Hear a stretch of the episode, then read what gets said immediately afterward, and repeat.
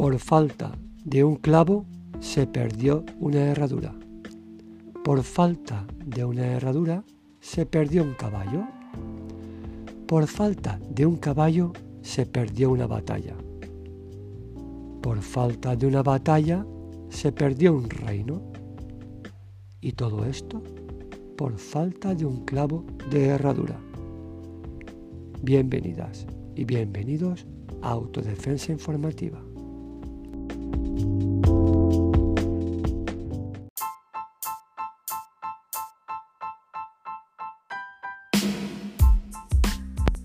Hola, hoy vamos a hablar de la pendiente resbaladiza.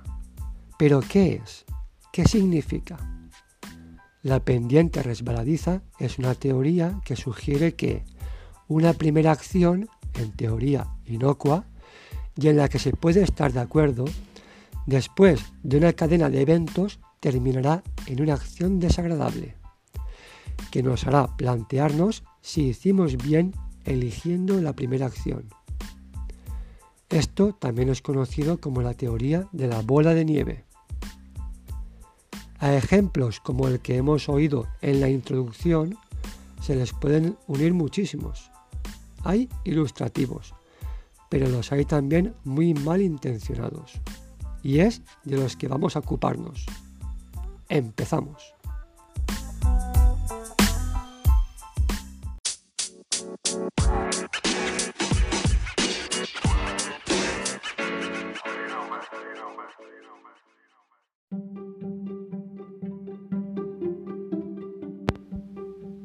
El caso de la eutanasia. Hay una corriente que indica que practicar la eutanasia puede ser algo bueno para una sociedad, para que sus ciudadanos puedan elegir libremente cómo morir. Hasta ahí bien, pero también hay una corriente que indica que si se abre esa puerta, estamos expuestos a que se practiquen las eutanasias incluso sin el permiso expreso por ejemplo, de personas con deficiencias mentales, gente de muy avanzada edad o gente sola en el mundo. Cosa que ya está ocurriendo por lo visto en Holanda y Bélgica, donde se han dado casos de eutanasia más que discutibles. ¿Quiere esto decir que la eutanasia es mala? ¿Veis el ejemplo de pendiente resbaladiza?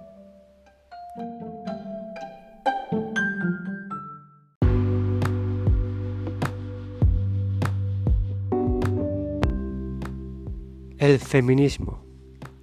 Todo ser humano cabal estaría de acuerdo con la definición de feminismo. A nadie se le pasa por la cabeza que las mujeres no tengan que tener los mismos derechos y oportunidades que los hombres. Pero dentro del movimiento feminista hay una corriente que achaca todos los problemas de la mitad de la población a la otra mitad de la población que considera asesinos y opresores a todo aquel que no sea mujer, solo por el hecho de ser hombre. Y que al final ha pasado a ser un movimiento androfóbico. ¿Significa esto que el feminismo es algo malo?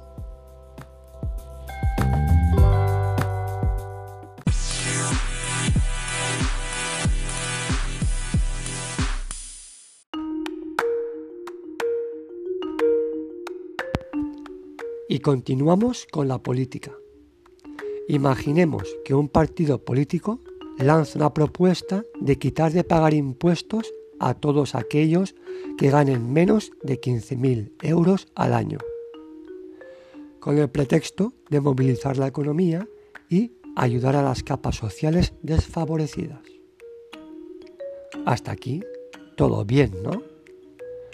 Pero ¿qué pasa con el que gana 15.000 un euro.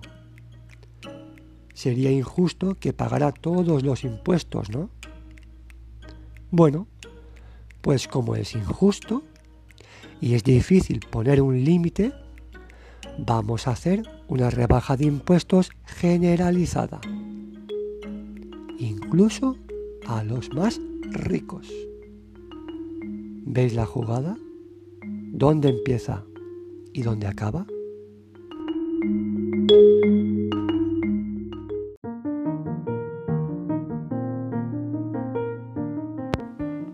Y para terminar, las ideologías. En este país los movimientos ideológicos se basan en pocas opciones. O se es de izquierdas o se es de derechas. Uno puede decantarse por cualquiera de estas dos opciones principalmente. Pero si uno es curioso, empieza a bajar por la pendiente resbaladiza y va indagando en la ideología elegida o en el partido político que le representa, va viendo cosas que no le gustan, movimientos que no son los que desearía. Y si por alguna de aquellas expone esas dudas en público, se le somete a un linchamiento social por parte de gente afín a sus ideales. O se le colocan opciones políticas que no son las que uno desea. Entonces, uno duda de si realmente esa opción política elegida al principio es la adecuada a sus ideales.